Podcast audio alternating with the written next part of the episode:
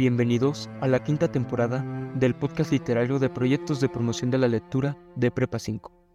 A lo largo de este semestre presentamos El Mundo Oculto, las raíces de México. Proyecto en el que semana a semana compartiremos cuentos y leyendas propias de los pueblos mexicanos. Ahora atentos y a escuchar. La mulata de Córdoba. Veracruz es un estado lleno de fiestas populares y tradiciones pero también lleno de leyendas que se han transmitido de generación en generación. No obstante, algunas se basan en acontecimientos históricos y otras simplemente son mitos. Te contamos la razón por la que condenaron a la mulata de Córdoba. ¿Era una bruja o botánica? Todo inició en el año de 1618, en Villa de Córdoba de los Caballeros, ubicada en Veracruz, lugar en el que vivía una hermosa mujer. Los testigos cuentan una historia que es difícil de creer, pero que muchos aseguran que fue verdad. Esta mujer misteriosa poseía una belleza inigualable e inexplicable, pero lo que realmente la caracterizaba era su don por crear medicinas, así como manifestar tormentas y predecir eclipses. Según la leyenda popular, durante la época colonial, en Córdoba vivía una hermosa mujer mulata llamada Soledad. Cabe destacar que en aquel entonces las personas con un padre blanco y una madre negra o viceversa no tenían derechos y eran considerados marginados, pero la mulata era la excepción. Soledad era una mujer muy hermosa, la verdad, pero su belleza ocultaba algo más, y hay varios testigos que dicen haberla visto haciendo cosas sobrenaturales. Incluso se dice que su casa era un aquelarre. Los pobladores veían muy raro el hecho de que la mulata jamás envejecía. Fue ahí donde empezaron a rumorear sobre que esta era una bruja. Incluso se dijo que esto se debía a que ella había hecho un pacto con el diablo y que éste solía visitarla en la noche. Sus vecinos especulaban que Soledad tenía una aquelarre en su casa. Era ya medianoche. Yo iba para mi hogar, ya iba algo cansada y solo quería llegar a mi casa lo más pronto posible.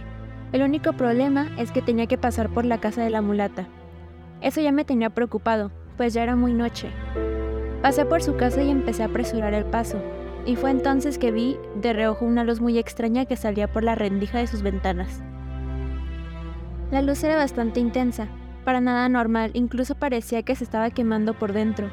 Me quedé bastante extrañada, además de que se oían unas voces apenas articuladas, como para distinguir qué era lo que decían, pero de que la mulata no estaba sola esa noche, no lo estaba. La mulata de Córdoba fue vilmente acusada de ser una bruja, mas por su inigualable belleza cuenta la leyenda que un hombre quiso enamorarla, se trataba de Martín de Ocaña, el alcalde del lugar. La mulata siempre lo rechazaba y procuraba no darle falsas esperanzas al hombre, para que no pensara que accediera a sus encantos. Honestamente, las cualidades de la mulata eran razón de extrañar y preguntarse el origen de estas. Su belleza, la verdad, era algo casi divino. Muchos hombres caían rendidos a sus pies, varios jóvenes la cortejaban, incluso yo me enamoré de ella, pero pues era parte de su embrujo. La verdad es que ella nunca aceptó a nadie, por eso digo que ella tenía algún pacto con el diablo, en el que le hacía tareas o encargos, por eso los testimonios del pueblo. La mulata gozaba de un privilegio con el diablo, y eso mismo la hizo muy devota a él. Por eso es que ella rechazaba a los hombres que la cortejaban, ya que solo amaba al diablo. El alcalde al darse cuenta del rechazo dejó de tratar de enamorarla y la acusó de haberle dado un brebaje para que se enamorara perdidamente de ella. La acusó ante la Santa Inquisición y rápidamente fue arrestada y llevada contra su voluntad a la cárcel de San Juan de Ulúa. Pero lo peor no terminaba ahí, ya que la condena era que fuera quemada viva en la plaza pública y con leña verde.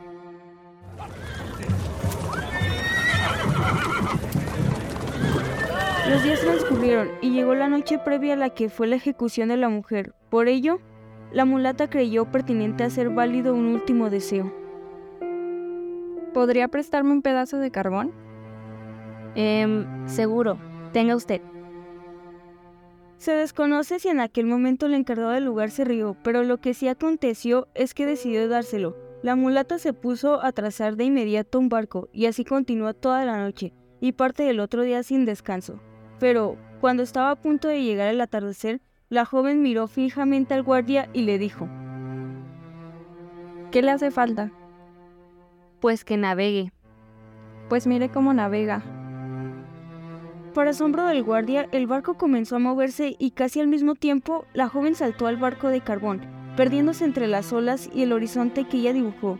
Después de ello, ni el alcalde, ni el guardia, ni nadie en el pueblo volvió a saber algo sobre la mulata. La mulata era una mujer muy extraña y a pesar de las relaciones que se decía que tenía con el diablo, ella asistía a misa, era amable y ayudaba a los necesitados. A la joven la conocían como la abogada del pueblo, pues solían acudir a ella con la esperanza de que al salir pudieran ser más felices. Entre ellos se encontraban gente como los militares fuera de servicio, médicos y personas sin empleo. Tras su encarcelamiento, la gente relataba acerca de lo que provocó que terminara así. Esta es una de las tantas versiones que existen sobre la historia de la mulata de Córdoba, donde su desesperación continúa siendo un misterio hasta la fecha.